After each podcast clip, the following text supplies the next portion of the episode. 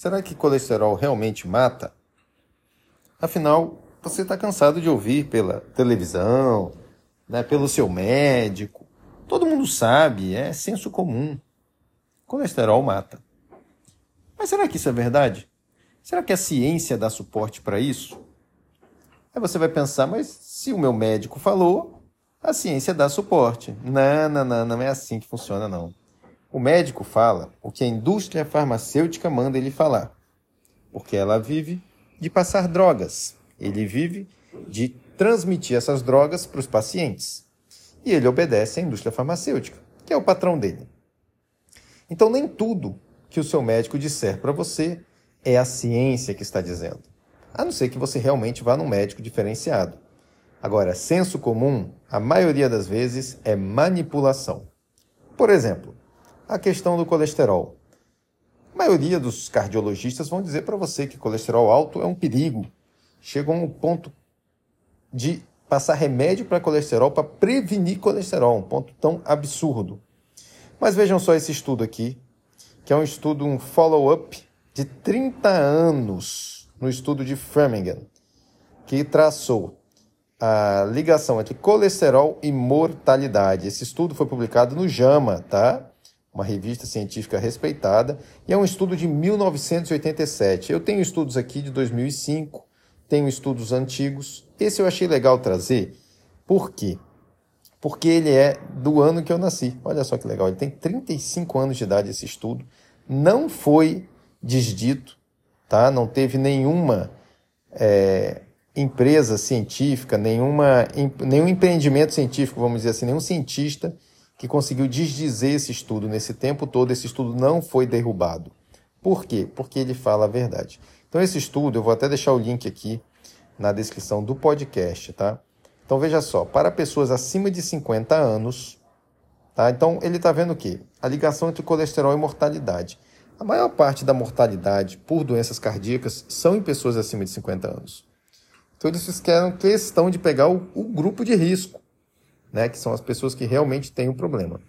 Então o estudo chegou à seguinte conclusão: para pessoas acima de 50 anos, quanto menor o colesterol, maior o risco de morte. Isso mesmo.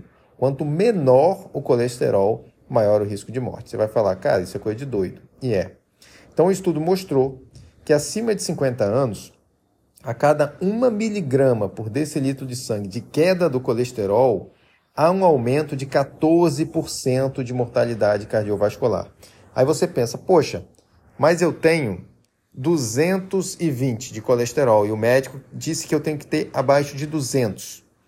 Pensa só, a cada um, uma miligrama que descer, vai aumentar em 14% a sua mortalidade, o risco, né, da sua mortalidade.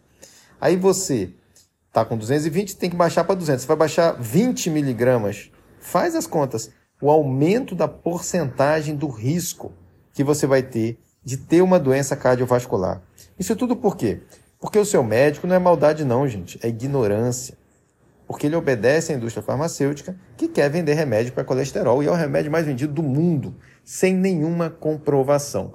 Todos os estudos, esse é só um deles, tá? Eu tenho vários aqui, vou botar na descrição do podcast que fizeram o traço entre colesterol e mortalidade não encontraram ligação. Pelo contrário, a ligação que eles encontraram é que o colesterol baixo, esse sim é preocupante.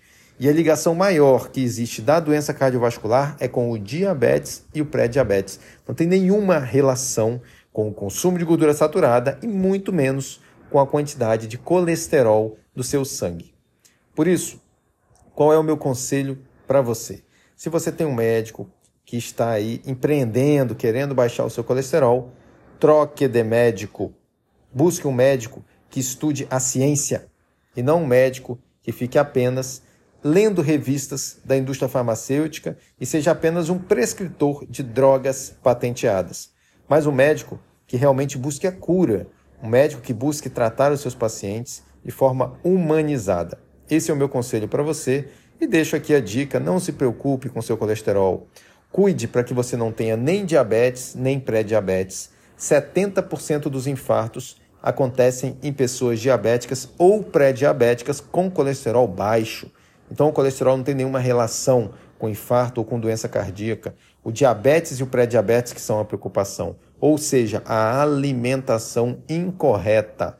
E nisso eu posso te ajudar. Se você quiser uma alimentação que seja personalizada para o seu tipo metabólico, uma dieta anti-inflamatória de baixo carboidrato, para você fazer você perder peso e ficar livre do risco de doenças cardíacas, é só me procurar no meu site, que é o drturissouza.com.